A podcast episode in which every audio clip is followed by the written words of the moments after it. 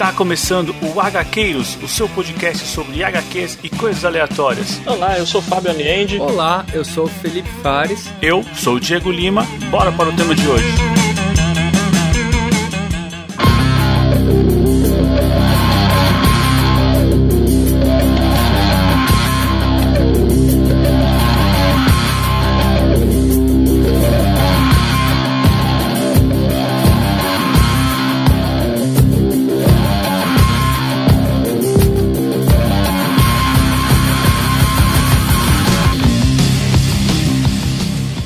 Gaqueiros, eu sou Diego Lima e nosso tempo é curto, devemos agir agora. E aqui do meu lado tá ele, Felipe Fares. Olá pessoal, e como a arrogância pode destruir planetas, né?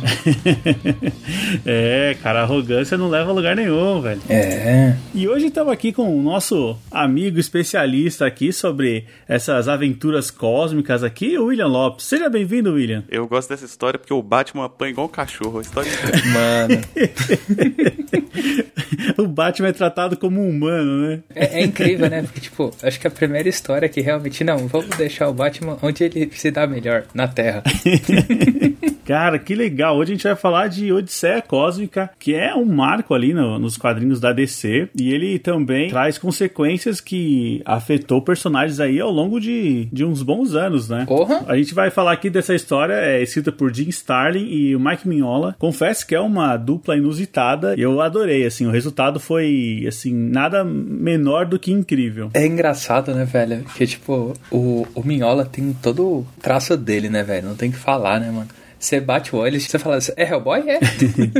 é, o Mignola ele tem esse traço que é muito estilizado, mas é muito competente, né, cara? Assim, eu fico. É inacreditável como essa história não envelhece, ela não fica datada. Assim. Não mesmo. Isso é muito interessante, isso que você colocou, né, William? Porque, tipo, é, é uma história antiga, né? A gente pode dizer assim, né? É, é uma história de 88, no final dos anos 80 ali bem naquele movimento de transformação, né, dos quadrinhos ali. Sim heróis ganhando novas camadas e tal, então ela veio bem no momento certo. E ela também, ela usa muito aqueles novos deuses, né, que foi feito pelo Jack Kirby na DC. E o, o Jim Starlin adora cósmico, né, cara? Você falar Ele falou, cara... me dá aqui, vai, se for pra mexer, me dá essa parte boa aqui. Ele já é. tinha feito a saga de Thanos, né? Isso. Ele escreveu aquele arco do Orlok também. Eu nunca fui muito atrás dos novos deuses, sabe? Eu, tipo assim, eu acho interessante, mas eu nunca fui atrás, sabe? Tem umas paradas política lá muito interessante, né? Tipo, é aquele negócio que até começa a história, né? Que é filho de um que é criado pelo outro, né? Na verdade, eu fui tapeado nessa história, porque eu, eu achei aqueles encadernadinhos dos Novos Deuses que tinham saído pela ópera gráfica, assim. Eu achei no sebo, comprei. Aí depois, passou tipo uma semana, eu cheguei em casa e fui ver que tinha saído a notícia de que ia sair o encadernado, né? Então, provavelmente a pessoa se livrou porque ela ia comprar o um encadernado, assim. Aí eu comprei os encadernadinhos safados da ópera gráfica lá. Mas o legal do, dessa fase do Kirby, assim, é que ele sai metendo conceito loucamente, assim. Às vezes dá até pouco tempo de resolver, assim. Mas, tipo, sei lá, tem três quadros da história já seria o Darkseid, o Orion com a sua antivida, eles estão vindo pra Terra, não sei o quê. é bem frenético mesmo. Acho que reflete muito da criatividade, né? Ele era um homem muito criativo e eu acho que ele não tinha tempo para ficar fazendo tain, né? É verdade. E vai né? colocando conceito. Era uma época onde os caras, os caras tinham muita cabeça para pouca vazão, né? Que eu acho que é o que é oposto do que a gente enfrenta hoje, né? Eu não sei se vocês sentem isso, mas tipo, parece que assim, hoje tem que ter muito título, a história tem que ter 50 fascículos e, cara, vamos encher linguiça. Naquela época não, velho. Mano, eu quero escrever, eu quero criar universo. Ah, você vai criar um universo inteiro em quatro revistinhas? Bora! É, eu acho isso, isso, bastante interessante. Aqui também, no quadrinho que a gente vai falar, também é muito ágil, né, cara? Não, e esse talvez seja o grande triunfo aqui, porque o roteiro, ele te deixa preso. Assim, eu li a versão encadernada, né, que vem, vem com tudo, não são as quatro edições. Então eu não sentia que ele tem aquele gancho, sabe? Aquele cliffhanger para você pegar a próxima edição. Porque tudo parecia cliffhanger. Todo momento era uma coisa que você, não, tem que continuar, tem que continuar. E eu acho que assim, né? Muitas histórias são assim, mas a gente até vai entrar, né? Mas como ele já cria uma dificuldade lá que ele vai ter que dividir em quatro núcleos, os quatro núcleos têm que resolver as coisas rápidas. E é estranho, assim, estranho falar, né, isso, mas tipo, eu não sei se vocês sentiram isso, mas eu vou falar que eu acho que os quatro núcleos são interessantes. Tem, tipo, tem momento que um é melhor, outro é melhor, mas assim, cara, não tem aquele lá que você fala, mano, esse núcleo aqui podia ter arrancado, hein? Podia ter arrancado que não ia fazer falta nenhuma. Cara, não tem, você não sente. O da Estelar, eu acho que é o mais morno, assim. Mas nessa, nessa releitura que eu fiz hoje pra gente gravar, eu já peguei mais umas coisas, assim, que eu acho mais interessante. Aí deu, deu uma melhorada. É, então boas obras é assim, né? A gente vai descobrindo a cada nova releitura. Com certeza. É, aqui, como a gente falou, o roteiro é primoroso, a arte é incrível. Eu confesso que entrega que é o Minhola quando ele faz fogo. Quando ele faz fogo, fumaça, você fala, ah, isso aqui tá vindo. é verdade, do né? Hellboy. Sim. Tem uns closes, tem uns closes na, na cara do Darkseid, assim, que são muito Hellboy também. É verdade, cara. Pintasse com a cor diferente era o Hellboy. É inegável o traço do Minhola, cara. Não dá, não, não dá, não dá. É, sem contar que essa Odisseia Cósmica, ela parte de um princípio muito corajoso, porque ele coloca os grandes heróis da DC trabalhando ao lado do mal supremo, né? Que é o Darkseid, para enfrentar alguém que é tão poderoso que o Darkseid tem medo de enfrentar sozinho. Você fala, caraca! Sim. Quero ver o que, que essa história tem para me mostrar. Não, e é foda que, tipo, ele, ele fala assim, ah, eu tenho os capanga aqui, mas agora eu preciso de herói. Os bucha de canhão não vão resolver agora.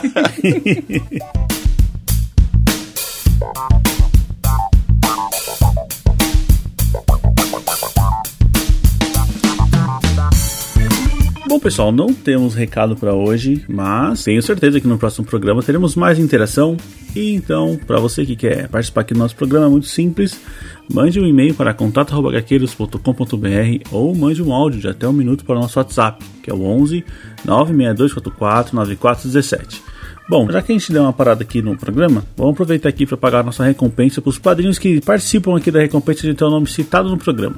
Muito obrigado ao Jean Correia, ao Diego Souza, ao Renato Seiji, ao Fernando Petrucci, ao Bruno Cordeiro, ao Luiz Garcia, ao Felipe Mota, ao Gabriel de Moura, ao Ian Dias, ao Márcio Vasconcelos, ao André Diogo, ao Francisco Delmo, ao Elton Barbosa e ao Fernando Costa. Pessoal, muito obrigado, vocês são fundamentais e aos padrinhos que não participam dessa recompensa, o nosso muito obrigado também.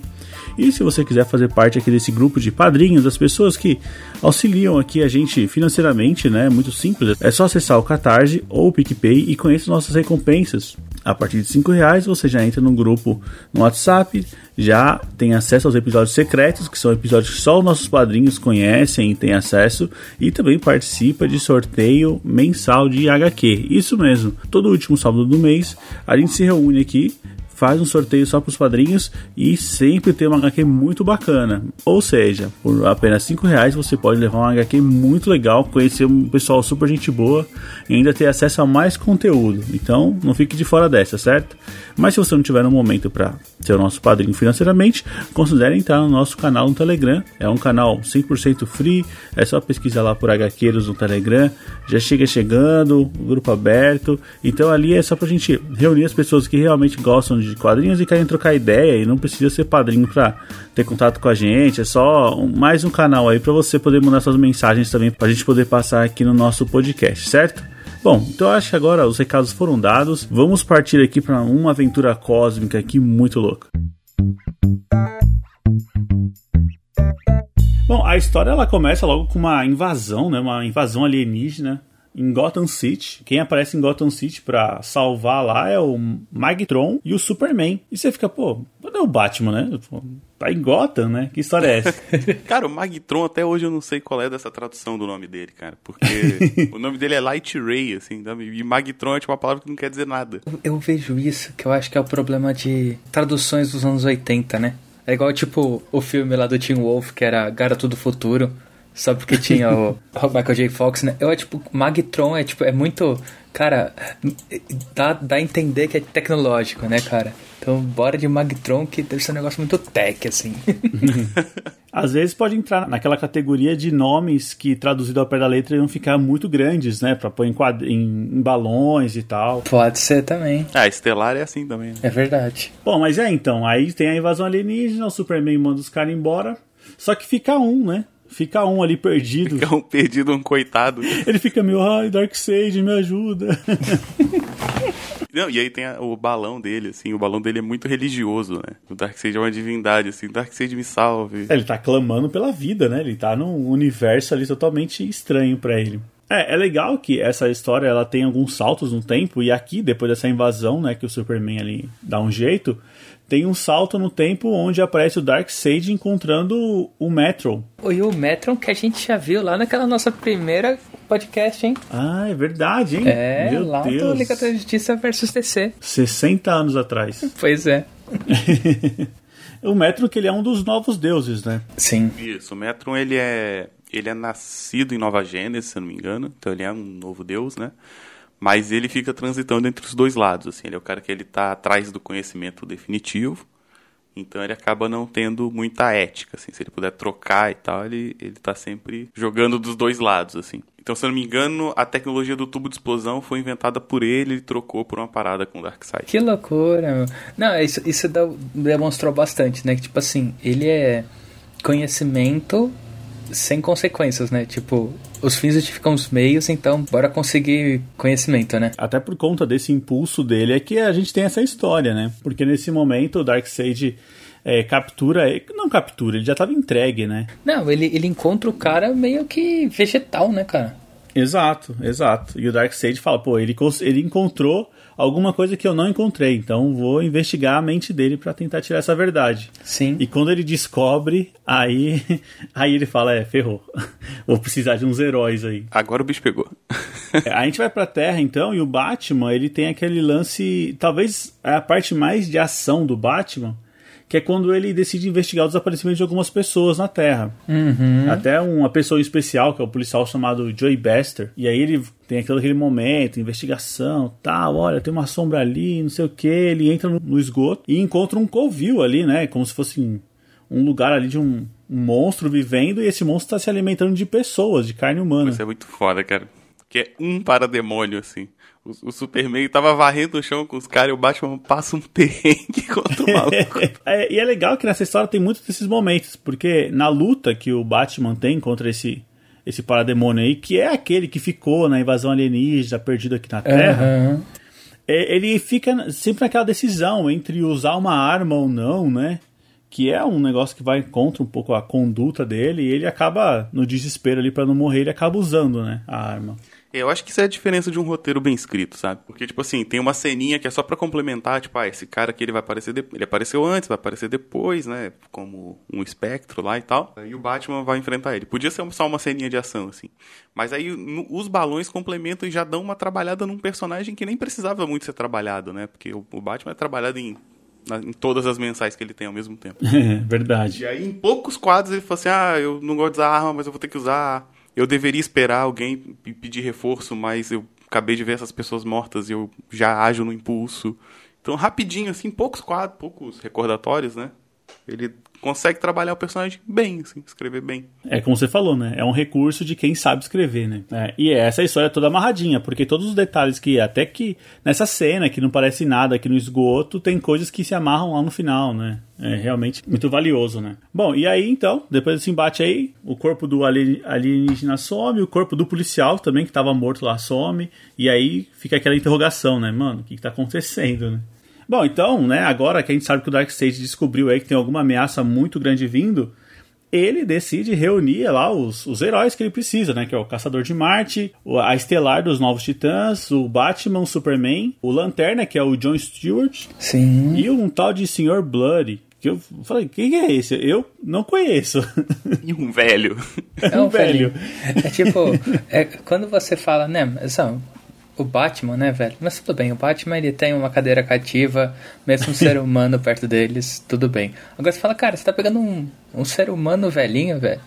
O cara que já tá no asilo, aí complicou, né? Exato, exato. Eles se reúnem para falar com um pai celestial, né? E aí que a história é realmente colocada à mesa pra gente. Porque aí esse pai celestial fala, ó, quem chamou vocês foi o Darkseid, e ó, o problema é esse. O Metron descobrindo aí, né, como acessar essa a equação da antivida, né? Isso, antivida, isso mesmo. Essa equação da antivida, ela é o, o que tipo, o que o Darkseid sempre quis, né? É o gancho do personagem. Exatamente, cara. Então, tipo assim, ele é. né, é né, complicado falar isso, mas assim, comparando com o Thanos, seria a manopla do Thanos, né? Então, tipo, ele sempre quis aquilo, né? E aí começa todo o plot que, tipo, ele, ele fala, não, pera, então o Metron conseguiu. E eles começam a explicar, né? E, bom, antes disso, né? eles já não conseguem acessar as memórias do Metron que tá catatônico, né? E aí já começa a primeira necessidade que eles veem do poder do Caçador de Marte, que é ler a memória, né?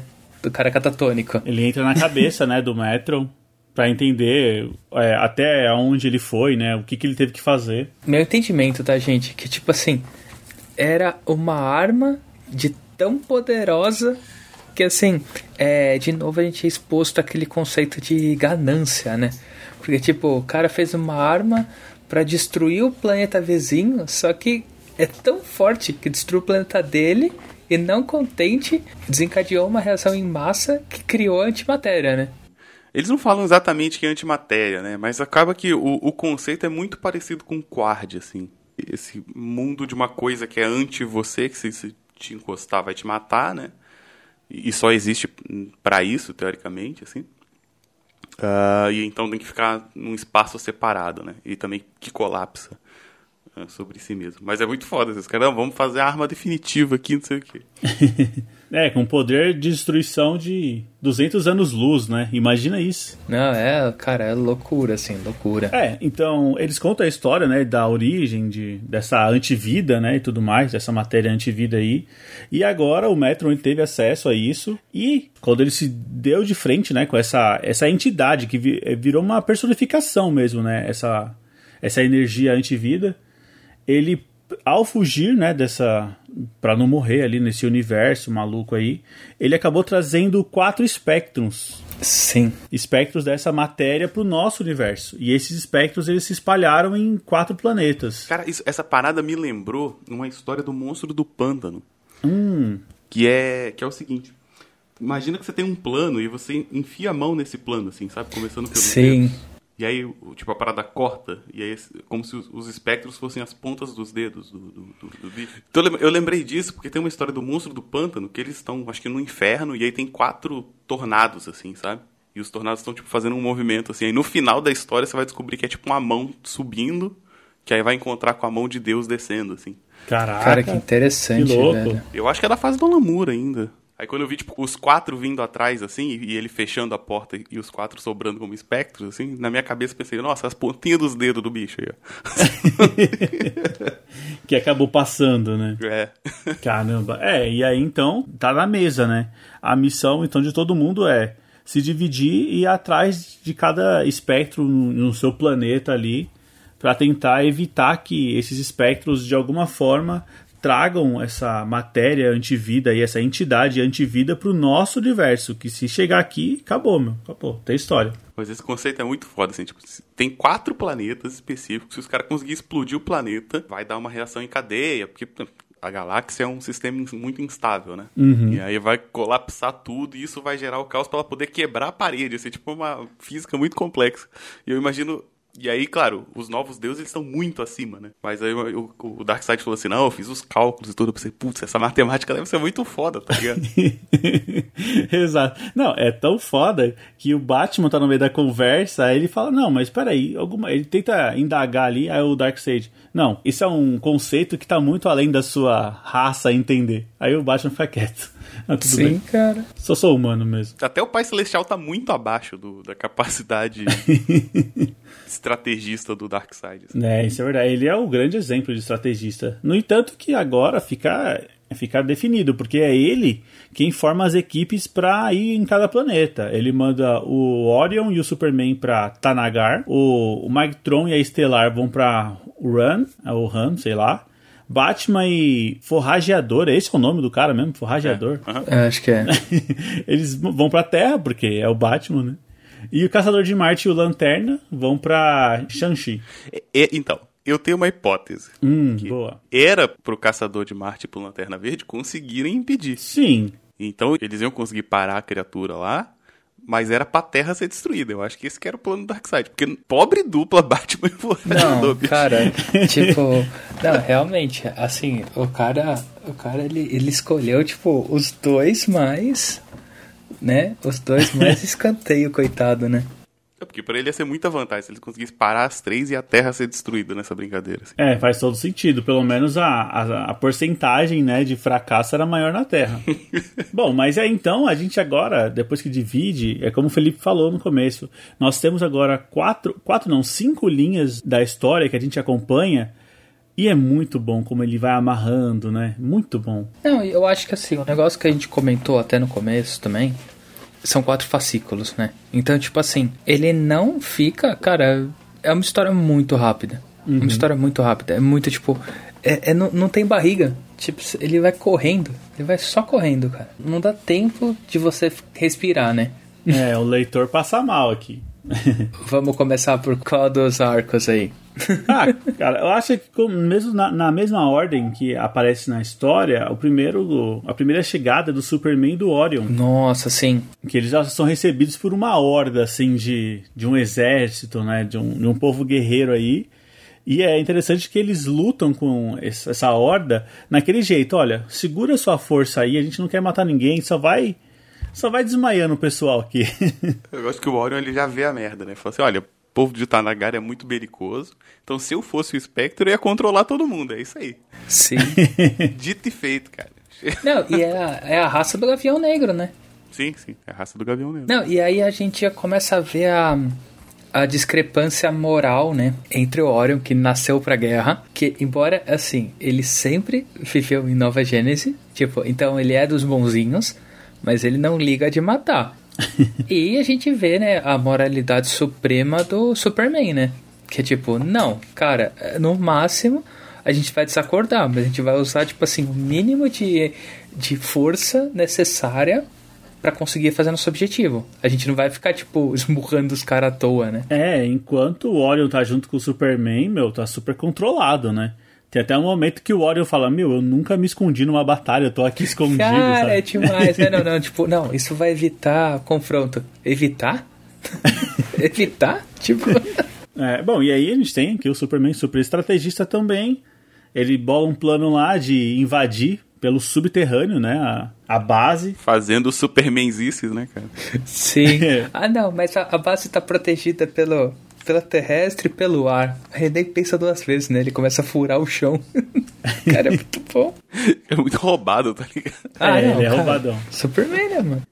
Tanto que essa, essa parte vai ficar no dilema ético, meu, porque não tem muita chance, assim, o pobre do robô lá depois. Não. Vamos finalizar o arco, então, do herói? Mesmo que a revistinha fique indo e voltando, a gente já finaliza. Eu acho que é bom a gente já finalizar pra né? ficar mais de boa. Pra chegar nos momentos. Uhum. Bom, então o Superman entra lá, luta com o robô, cara, muito legal. Muito ah, bacana. É muito bacana a luta que ele tem com o robô. E ele encontra lá aquela bomba do juízo final. E aí ele usa as estratagemas e consegue desativar a bomba, né? Sim. E aí, ao retornar, porque ele falou assim, ó, olha, fica distraindo aí esse, essa galera que eu vou resolver to toda a pica. E vai, e resolve. Só que na hora que ele volta. Nossa, velho. Nossa, cara, tá um campo de extermínio. O Orion matou todo mundo, né? Sim, mano. Matei mesmo. Matei foi pouco. Se tivesse matado mais. então, eles não te atrapalharam, não foi? Cara. Cara, os fins justificam os meios, né, meu? O Orion não tá nem aí. Mano. Não, velho, não tá mesmo. É, rola esse dilema aí moral, né? Forte pra caramba. No entanto, que o Orion volta pra Nova Gênesis e o Superman fala: não, aqui tem mortos a ser, pra serem enterrados, né? Sim. Caraca, muito bom, muito bom. O arco do Superman ali, o que, que ele faz, né, pra ajudar ali no plano. É, esse, esse aí tava fácil. É. É, esse é aquela que a gente, que a gente comentou, né? Tipo, acho que assim, cada arco tem um. O que que vai ser impactante nele, né? O do Superman Sim. é esse negócio, dele, tipo, ficar pé da vida com o Orion, porque, tipo, o Orion mata sem necessidade, né? Tipo, tanto que, Exato. cara, pro embate final contra o robô, mano, o Superman foi sozinho, velho. Dane-se. Vamos partir pro outro arco aqui também, que é o arco mais morno, né? Como o William falou que é o uhum. Magtron e a Estelar. Eles vão para aquele outro planeta lá doidão. E aqui nesse planeta eles encontram uma civilização em guerra, né? Assim, aparentemente sem motivo, mas tá tipo um matando o outro ali. Sim. total.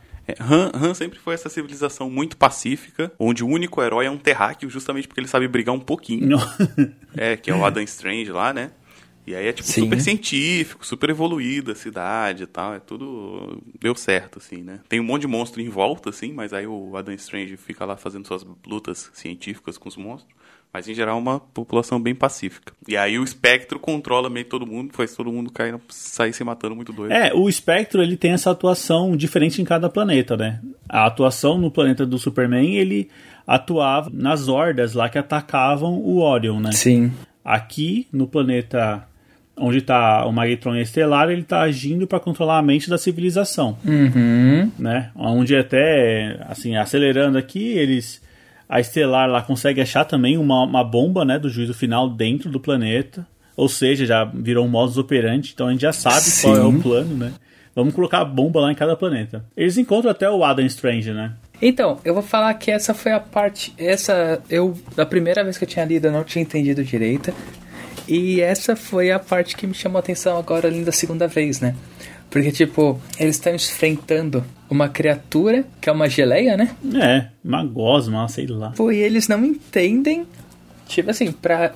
Tá na nossa cabeça, tá na cabeça deles que a, a gosma é o capanga da, da bomba, né? Igual o robô era uhum. o capanga da bomba do Superman, né?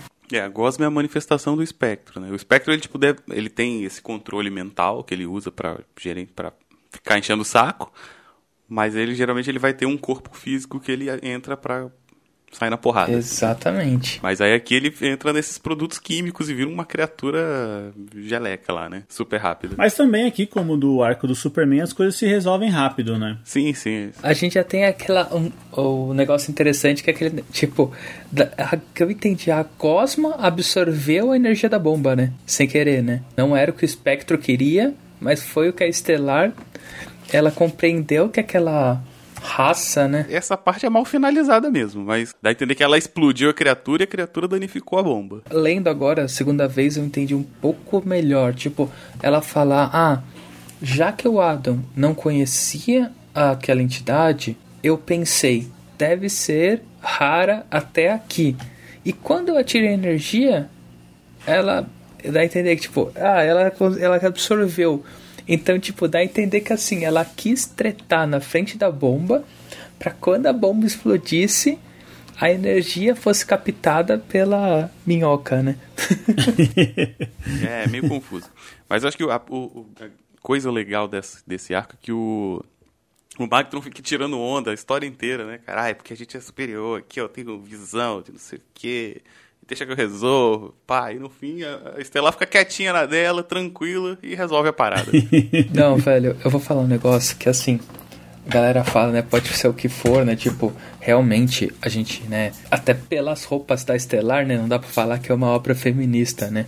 Mas, tipo assim, cara, que é, assim, é, pensando hoje, hoje, né, já é mais complicado. Mas pensando assim, era fruto da época, né? Mas assim, realmente pensando no arco dela, cara, ela dá um pau, ela dá um pau moral nele que é absurdo, né? Porque ele não serve pra nada, velho. Ele só fala. ele só fala. É, o pessoal esquece isso, né? Porque eu tava escrevendo um texto sobre Estelar esses dias, hein? Inclusive tem que terminar. Que a Estelar, ela tem treinamento bélico, né? Assim, ela tem todo um background que ela foi treinada pelo povo da cidadela lá, depois Sim. foi trocada como meio que uma escrava também. Ela esquece disso porque depois ela virou a menininha nos desenhos dos Titãs, né? Pois é, né? Mas ela é, ela é tipo bondosa e amorosa, mas ela tipo é, é guerreirona também, é poderosa pra caramba também. Ah, sim. e é estrategista também, né? Então, ela que resolve a parada, se dependesse do Magnus, tava todo mundo fudido. Nossa, velho. Era mais um planeta destruído, mano. Bom, então aqui, né, assim, a gente não tá fazendo na linha cronológica da história, mas, digamos que se fosse assim, o nosso universo estaria ganhando de 2 a 0 certo? Certíssimo, né? Conseguimos né? pegar dois espectros. Mas, nós temos também a dupla Caçador de Marte e Lanterna Verde. Pois é, cara. E aí que eles chegam naquele planeta onde o espectro, se é, em outros planetas ele estava controlando alguma, algum elemento, nesse planeta do Lanterna, ele está controlando o clima, né? Um controle climático. Sim. Cara, eu achei, achei muito legal essa ideia. O conceito é muito interessante, né? né? Tipo, ah, então agora vocês vão lutar contra forças da natureza, furacões, tempestades. Não, e é, é esse planeta que as pessoas estão estão morrendo, né?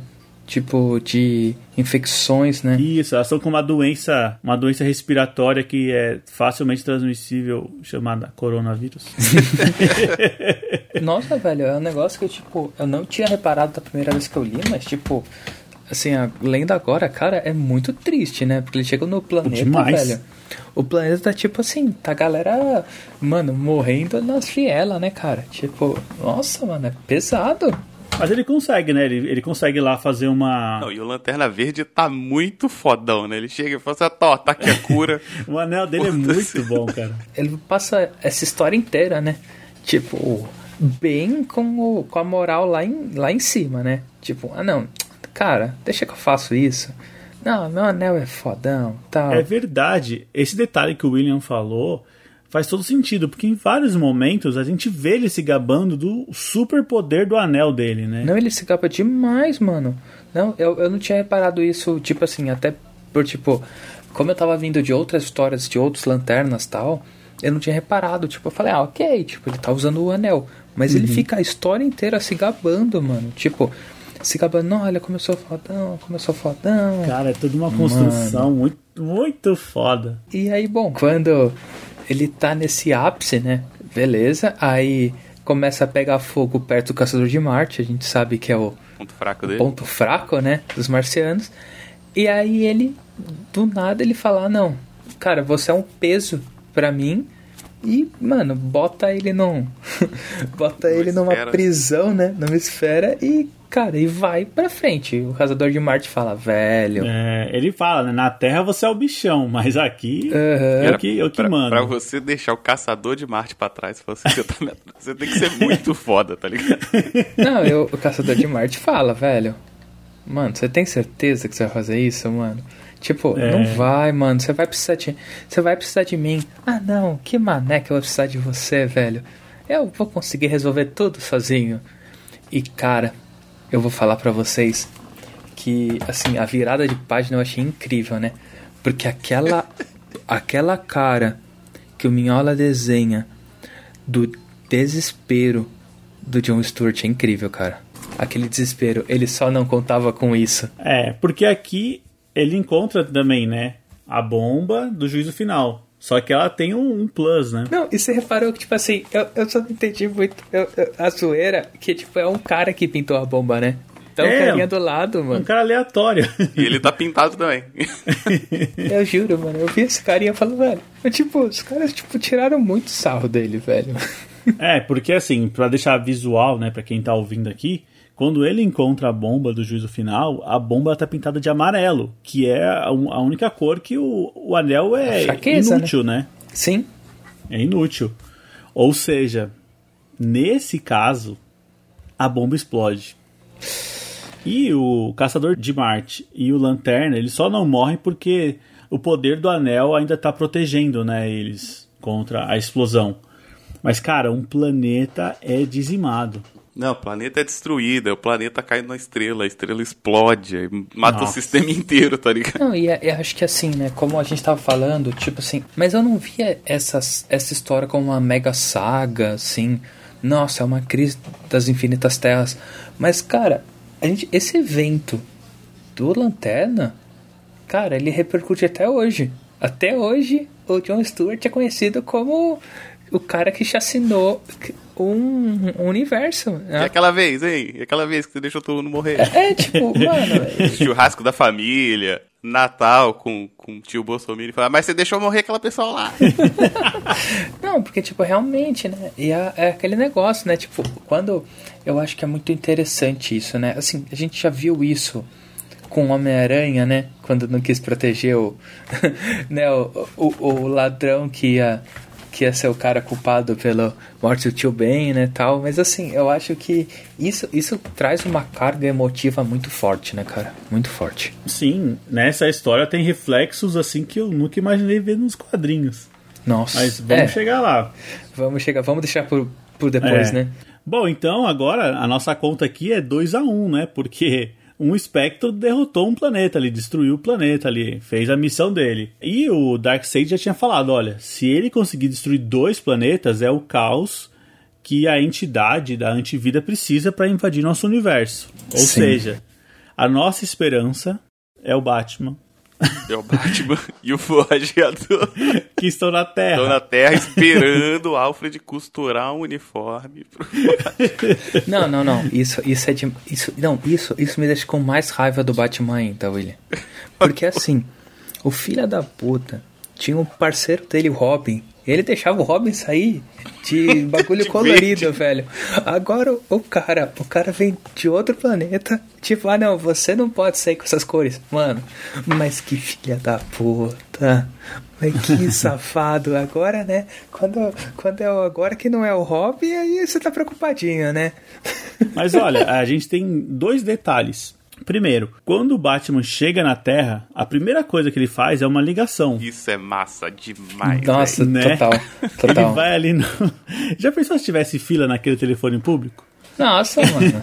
ele chega lá no telefone público e tal, fala com o amigo dele, fala, ó oh, amigo, fica de olho aí nesse cara e mais tarde a gente se fala. E a gente não sabe para quem que ele ligou, uhum. quem que ele tem que ficar de olho. Fica um mistério aí, para quem que o Batman ligou, né? Quem que era tão importante assim que ele tinha que falar. Isso você só vai saber na última edição ou no prefácio, se você ler o prefácio antes de ler a história. Porque... É. é verdade, se de ler prefácio não dá certo. Eu vou ser muito sincero com vocês. Eu só leio o prefácio hoje em dia, se for na segunda leitura, ou se tipo eu já li em formatinho e agora tô indo pro encadernado. Porque, mano, tem uns prefácios que, velho, o cara conta o final da história, mano. É, o cara vai fazer uma análise, assim, ah, e quando o cara faz isso é por causa de tal coisa. Isso foi filho da É, deixa, tipo, não, velho, pô, faz um post fácil, né, velho? Acabou, sabe? É, ninguém, vai, é. ninguém vai se sofrer por isso. É, não faz muito sentido esse texto cheio de spoiler vir antes da história. Pois é. Mas beleza, então o Batman, primeiro detalhe, ele chega, liga para um amigo dele, beleza, a gente não sabe quem é. E o segundo detalhe é que toda a investigação ele faz no Google. Ele vai lá ah. na internet, tal, é, fenômenos diferentes, enigmáticos. Aí começa a pesquisar não, não, tal. Mas descobre. agora, agora você tem que voltar um nível, velho. Qual que é a maior arma desse planeta? Ele fala, está aqui um banco de dados interconectado. Estamos falando em 88 isso, mano. É, cara, pois é, meu. O cara mandou muito bem nesse texto, velho. Tipo, o cara, o cara literalmente falou, oh, mano, aqui ó, informação na sua cara.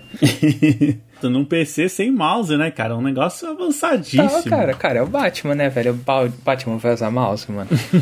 Não, os caras estão comprando umas peças pela internet. Eles vão montar bom. Sim, velho.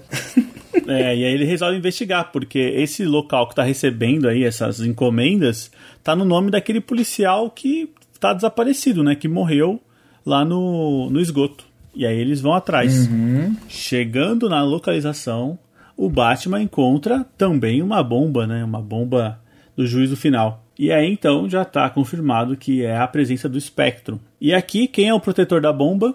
É aquele alienígena da primeira invasão que ficou na Terra que vivia no esgoto, né? Já tinha surrado o Batman. Já tinha surrado o Batman. E aqui, de novo, ele não perde a oportunidade e dá outra surra do Batman, né? Ah, ele surra todo mundo, surra o Batman e surra o forrageador também. Cara, o, o, o, forrageador, ele tava com uma roupa lá e ele, tá, ele tava. Eu não sei, cara. Ele tava meio que. meio Hellboy ali, não tava, não? Tava, mano. Tava sim. sim, sim. o Minhola falou: ah, gente, eu vou colocar o Hellboy aqui, meu. Acabou, vou né? colocar. Isso é mais magrinho. É. Mas aqueles braços vermelhos, aqueles saltos, estava muito Hellboy. Mas é legal, legal demais. E aí no embate, porque a bomba foi ativada, né? Então a gente vê, é muito legal essa parte, porque a gente vê ali o cronômetro da bomba, né? Regressivo. Então a gente vê que tá faltando 10 segundos para explodir, 9, 8. E o Batman ali morrendo, né? Sendo asfixiado e tal. E aí o forrageador ele aparece, ajuda o Batman. Cara. Só que pra conter a bomba, né? Ele acaba batendo na bomba e acaba sofrendo, né? Com a, uma, é uma explosão bem menor. Mas ele acaba Sim. explodindo na frente dele. Mas antes disso tem a cena maravilhosa dele pulando por dentro do buraco do, do, do vilão. Ah, não lembro dessa cena. Caramba. O, o parademônio lá, ele tá com um buraco no peito, né? Que ele tomou Sim, é verdade. Do tiro do Batman, né? No meio da luta, no meio da luta, o forrageador pula por dentro do peito do cara, maluco. Naquela, parecendo um, um leão de circo, né? Que pula na bola, assim. é mais ou menos isso. A cena pra você imaginar. Sim. É, é verdade. É, realmente ele tinha um buracão no peito do que da primeira luta que ele teve com o Batman. Sabe uma coisa que eu acho legal? É que essa cena o Batman apanha igual o cachorro doido. Nossa, apanha. Mas eu acho que é, não é uma cena que menospreza o Batman, assim. Acho que aquelas, aqueles recordatórios dele, tipo, cara, eu não vou desistir enquanto eu estiver vivo, ainda dá, vai esperando, vai, um jeito de eu tenho que dar, sei lá. Eu acho muito bom, assim, sabe? É, e aí, no tanto que ele ele acaba se sacrificando para salvar a Terra, né? O forrageador. Ou seja, os heróis fizeram sua parte conteram as três bombas, uma infelizmente explodiu. Só que voltando lá para Nova Gênesis, a gente tem o Dark Sage. Ele tá junto com o Pai Celestial e também com o Senhor Blood. O velho. que é, até agora a gente não sabe para que, que ele tá nessa história, né? Exatamente. E o Dark Sage fala: Olha, senhorzinho, vem cá você vai ser a arma-chave, porque eu preciso usar o Etrigan, que é um demônio que sempre aparece, né? Esse Etrigan uhum. sempre tá uhum. pelas histórias aí. É porque ele é criação do Kirby também. Esse, eu nunca li história. Ele, te, ele chegou a ter um mensal, não chegou? Teve. Na mesma época dos Novos Deuses também. Mas ele virou o padrão personagem do Kirby, assim, sabe? Tudo que vão fazer com, com os personagens do Kirby, ele acaba aparecendo. tá sempre por ali, né? E aí o plano é usar esse Entrigan, que agora ele tá um, um ser sem vida, né? Quase, totalmente fraco. Ele tá sem hospedeiro, né? Exato. Aí ele fala, ó, velhinho, se você se juntar aqui a esse demônio, eu consigo ter ele totalmente revitalizado, né? Esse demônio revitalizado, e ele é a peça-chave para eu conseguir executar o plano aqui de tentar fechar, né? Uma digamos, uma porta aí para a entidade antivida não vir para o nosso universo. O velhinho reluta, mas acaba se juntando né, ao Etrigan até que a gente tem a forma revitalizada do demônio. E aí, então, o Darkseid parte para o universo da entidade cósmica, Cara, né? Mas eu vou, eu vou ter que falar um negócio que da primeira vez já me chamou a atenção e dessa daqui não tinha como. Ao mesmo tempo que o Batman já conhecia a internet em 88, Mano, precisava daquele trambolho. Velho, ele pluga, ele pluga um fio no Entrigan. Ele faz uma chupeta no Entrigan, cara. Mano, tipo assim, cara, podia ser qualquer coisa. Podia, tipo, ele podia segurar a mão do Entrigan e falar, tipo, pega sua força, tal, qualquer coisa. Mas, velho, ele pluga um fio no cara, mano. Tipo. Era necessário isso mesmo? Como diria a feiticeira, né? Não é magia, é tecnologia. é, é, tipo, os caras estão no universo, todo mundo tem superpoderes. Ah, não, agora tem que ser pé no chão. Eu tenho que colocar que aqui o cara tem que plugar um, uma armadura no outro. Cara, parece que, tipo, literalmente, parece que o Intriguei é só o cachorrinho do, né, do Darkseid. é, ele usa como bucha de canhão mesmo, né? Sim. O Intrigan ali. Não tem jeito. E aí fica explícito a real intenção do Darkseid, que é agora que tá todo mundo ali, né, distraído, fazendo ali as coisas, contendo os espectros, eu tenho o poder necessário para absorver o conhecimento dessa entidade antivida, né? Então ele tem convicção que ele consegue dominar todo esse conhecimento e agora, enfim, dominar o, todas as coisas, o universo, né? Darkseid estava tava com o plano na mão, perfeito por um momento parece que vai dar certo. É. opa, prendeu o bicho. aí o bicho aí o monstro se moveu. E quebra, quebra tudo, destrói tudo. Eita, não, não dá não, vambora. Exato, até que a gente, a gente vê o Darkseid com medo de morrer e vendo a morte na frente dele. Porque Sim, cara. a matéria antivida vai encostar nele, né? Nossa, cara, uhum. porra vão fazer isso mesmo, vão acabar com o vilão. É, mas nessa parte ele tava precavido, né? Porque tem isso, ele vai lá, tenta prender o bicho, aí não dá, ele foge. Aí na volta, ele toma uma porrada do espectro que tá voltando. Que quando ele destrói o espectro, o espectro sai voado lá, né? Ele toma um hit do negócio e fala, eita, rapaz, quebrou o equipamento aqui agora. agora ferrou. E aí, então, agora a gente tem o um momento da revelação, né? É revelado quem é o amigo do Batman e quem para quem que ele ligou. E é a chegada do Senhor Destino, né? Esse Senhor ser. Destino, não confundir com Doutor Destino. Não confundir com o Doutor Destino da Marvel, né? Mas, mas tem um Doutor Destino da DC também. Mano, é muita loucura, velho. mas isso, isso, é um problema de tradução, não sei se vocês estão ligados. É, um é, um é Destiny e outro é Doom, não é? É, tem o Destiny, tem o Fate e tem o Doom. As três Ô, coisas louco. se traduzem como destino. Esse é o Fate, né? Esse é o Mr. Fate, né? Assim, senhor. Tem o aquele que aparece no Sandman, que é o D lá. Acho que é Doctor Destiny. E o da Marvel é Doctor Doom. é tudo destino. pois é. Mas é então, esse ser super poderoso aí, ele vem e ele sabe que ele talvez seja a única esperança ali, né? Ele tem um recurso. E o recurso é usar os poderes das pessoas presentes, porque quem tá junto com ele é o Pai Celestial e o Orion. Então ele junta o Orion, Pai Celestial, o poder dele, o poder do Entrigan e o poder do Darkseid, né?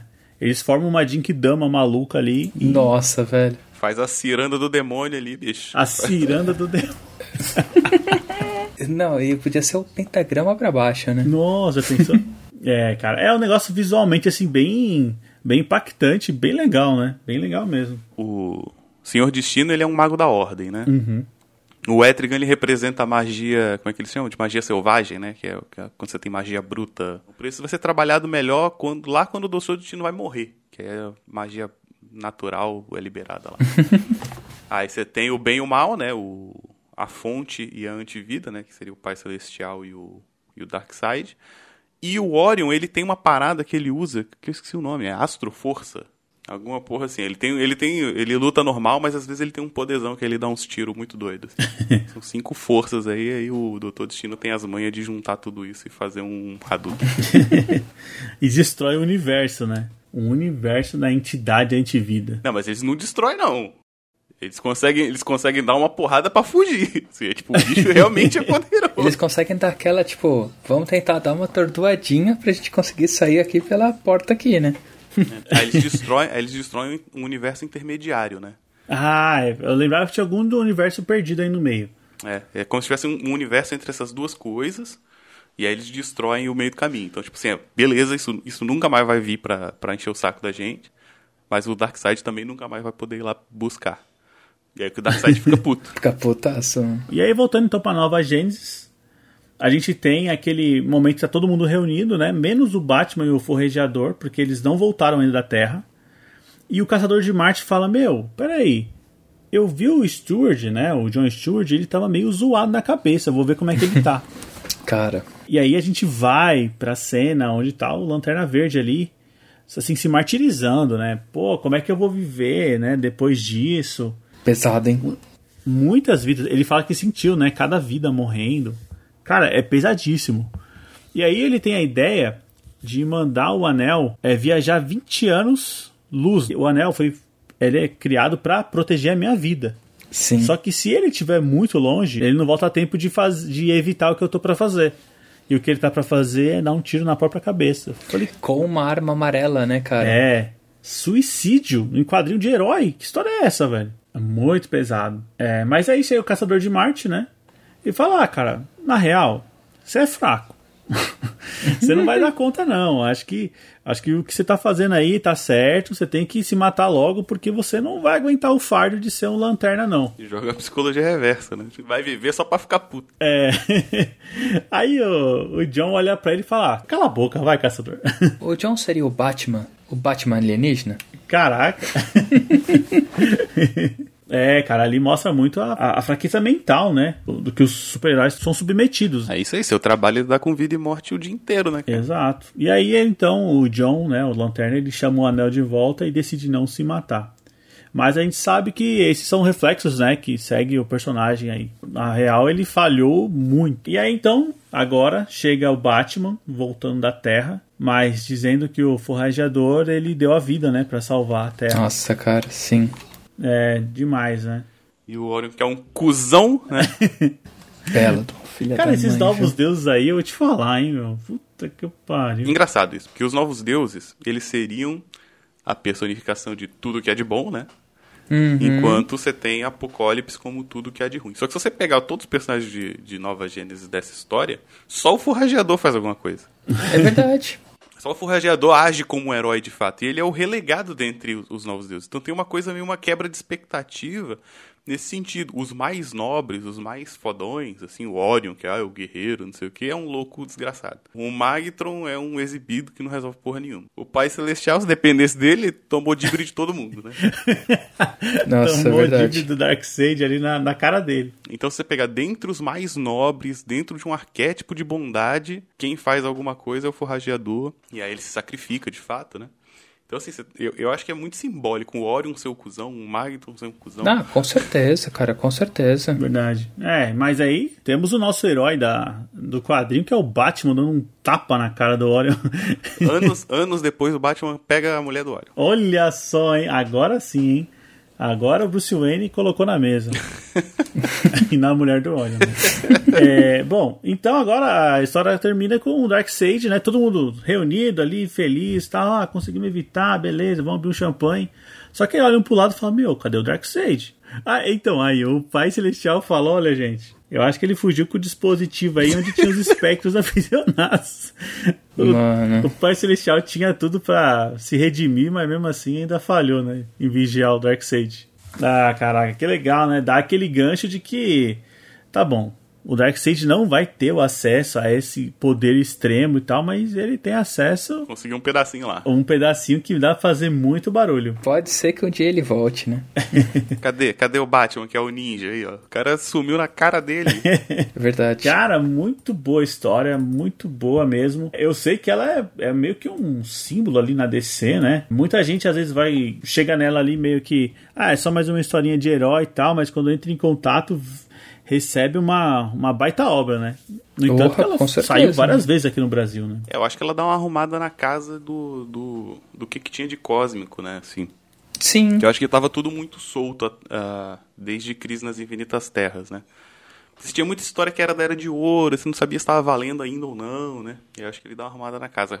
Traz de, vo traz de volta a relevância Han e Tanagar. Apesar de que Tanagar nunca saiu, mas Han, eu, eu acho que o, Adam Strange ainda não tinha tido revista própria depois da crise ainda, então ninguém falava muito a respeito. Então ele dá essa arrumada, assim, fala, ó, os novos deuses estão aqui, os, os... Porque também os novos deuses, eles têm uma cronologia complicada, né? que era pro Orion meio que morrer no final da, do, do arco principal, mas depois, tipo, sempre trazem ele como personagem recorrente. Legal, então ela tem uma baita importância ali, né? Tem, ela dá, dá uma arrumada na casa. É mais ou menos como, sei lá, Sandman foi feito pra, pra arrumar um mundo místico, assim? Sim. Essa história tenta dar uma ajeitada no, no, no cosmo da parada. Assim. É, essa aqui, essa aqui bem efetiva e bem, em bem menos tempo, né? Nossa, com certeza. Quatro ediçõezinhas ali. É, são quatro edições de 48 páginas, né? É, uhum. são, dariam oito edições se fossem mensais. Ah, verdade. Bom, aqui no Brasil ela saiu, né, nessa, nessa versão de quatro edições mas depois ela saiu bastante em edição inteira, né? Em edição encadernada, né? Tanto pela Panini quanto pela Eagle Moss. E não é difícil de achar, né? Porque ela tá no mercado aí. É isso aí. Bom, então muito obrigado. Espero que você que acompanha a gente até aqui tenha gostado. E também eu sei que se você gosta muito dessa história, mande recado aqui para compartilhar né, suas impressões aqui com a gente também. A gente quer saber como você leu, quando você leu, se é uma das suas histórias favoritas. Tenho certeza que muita gente tem ela ali como queridinha ali da DC, certo? E eu queria agradecer também especialmente ao William e William, deixar o espaço aqui para você. Como é que as pessoas encontram essa pessoa maravilhosa aí na internet, acompanham os seus projetos? Esse espaço é seu. Bom, eu tenho um site chamado lugarnenhum.net, onde tem eh, resenha de quadrinho, tem resenha do Odisseia Cósmica, tem resenha de filme, série, todas as coisas. Essas coisas tudo de nerd aí que a gente faz, né? e tem também lá dois podcasts, o Curtam Curta e o Observador Quântico. O Curtam Curta é sobre curtas metragens, o Diego já teve lá. Maravilhoso. O Observador Quântico é um podcast de ciência. Os dois estão paradinhos por enquanto, mas tem os episódios lá para você ouvir. E tem também contos lá no site. Um dos contos, inclusive, se chama A Bomba do Fim do Mundo. Olha, Olha só! Que tem a ver com o tema aí. Não é uma história de super-herói, é uma história mais depressiva, bad vibe. é, dá uma olhada lá. É, e é isso, e tem as aventuras da Garota Impossível lá. Então dá uma olhada lá em lugarnenhum.net, tem post todos os dias, então alguma coisa você vai gostar. Com certeza. Perfeito, perfeito. Se você tiver ouvido no nosso site aí, eu vou deixar os links aí também do, do William. Pra você já só clicar e já acessar lá direto. Bem fácil, beleza? Bom, então acho que é isso aí. Se você quiser participar, mande seu e-mail para contato.gaqueiros.com.br ou mande um áudio de até um minuto para o nosso WhatsApp, que é o 11 96244 9417. Siga a gente nas redes sociais, estamos no Facebook e no Instagram, na rua Podcast Gaqueiros. E considere participar da nossa campanha de financiamento coletivo. Estamos no PicPay e no Catarse. E conheça nossas recompensas. E eu acho que é isso aí. Nos vemos na próxima semana? Com certeza. Beleza, valeu. Falou. Falou.